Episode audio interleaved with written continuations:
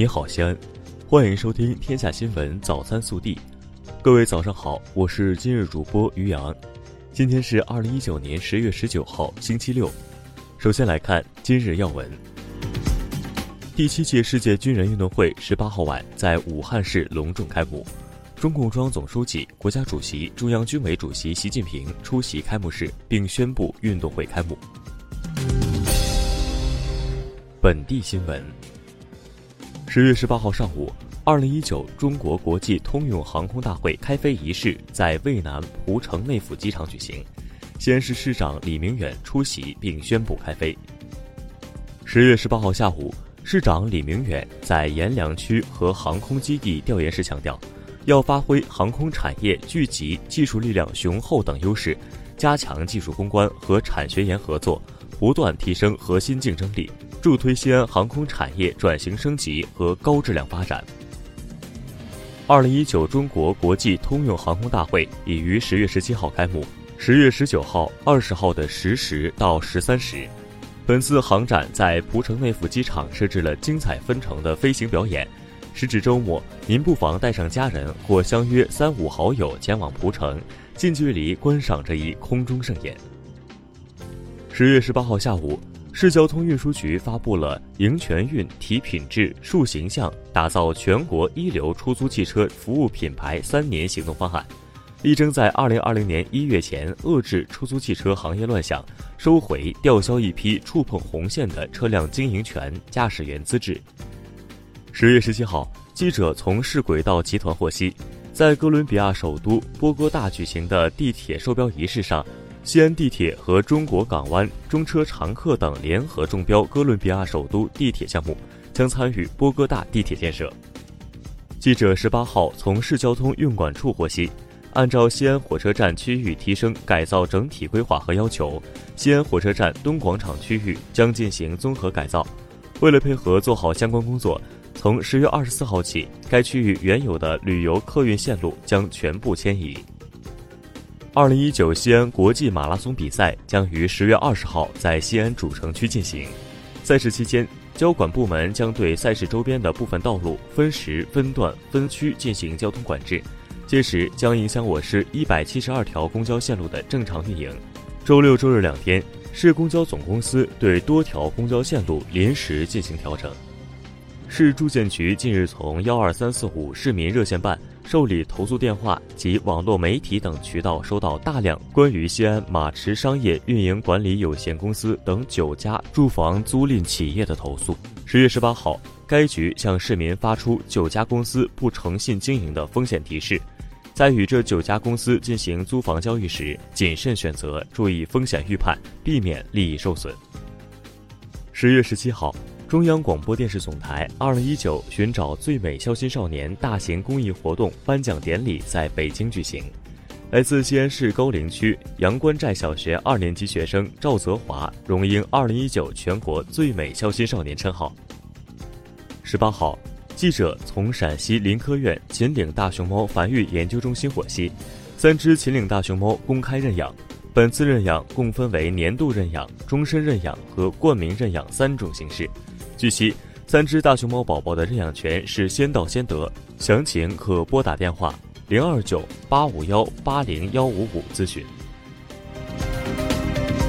国内新闻。外交部发言人耿爽昨日表示，美国国务院对中国驻美外交人员在美开展正常公务活动提出额外要求，人为设置障碍，还强词夺理，对外说什么这是对中方限制美外交人员活动的回应，这完全是倒打一耙，是极度心虚的表现。我们不禁要问，过去那个自信满满的美国到哪里去了？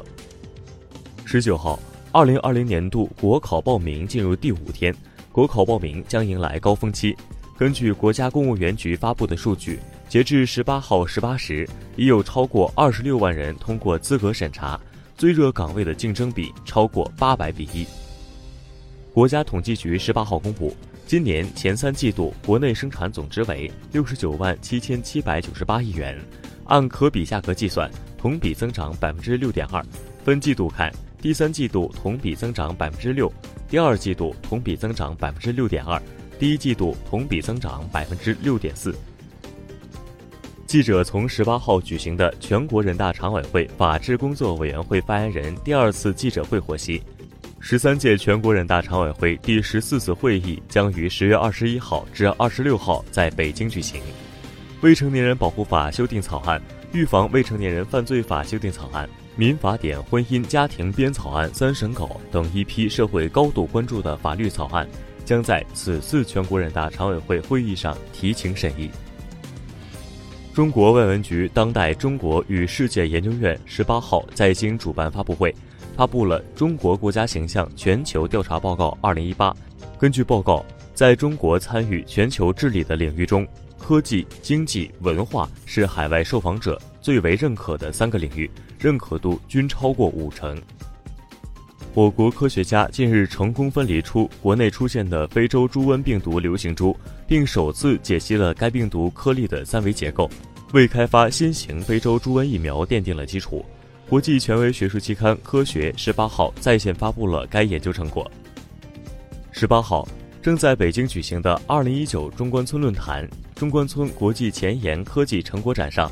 国内首枚入轨级别的液氧甲烷动力可重复使用运载火箭“双曲线二号”首次公开亮相，计划于二零二一年执行首次入轨发射任务，或将填补我国可重复使用液体运载火箭的空白。十八号，我国自主建造的首艘大型游轮在上海开工建造，这艘大型游轮由中船集团负责设计和建造。它的开工标志着我国大型邮轮进入实质性建造阶段。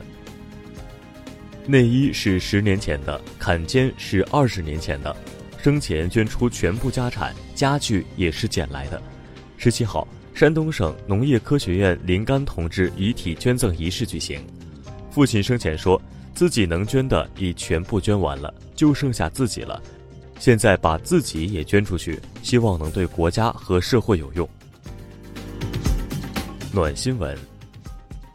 近日，河南开封三十七岁的农民工赵进前为救陌生男孩，他爬上岌岌可危的屋顶，房屋坍塌，他紧紧搂住孩子，自己头朝下坠落，孩子安全了，他却进了重症监护室。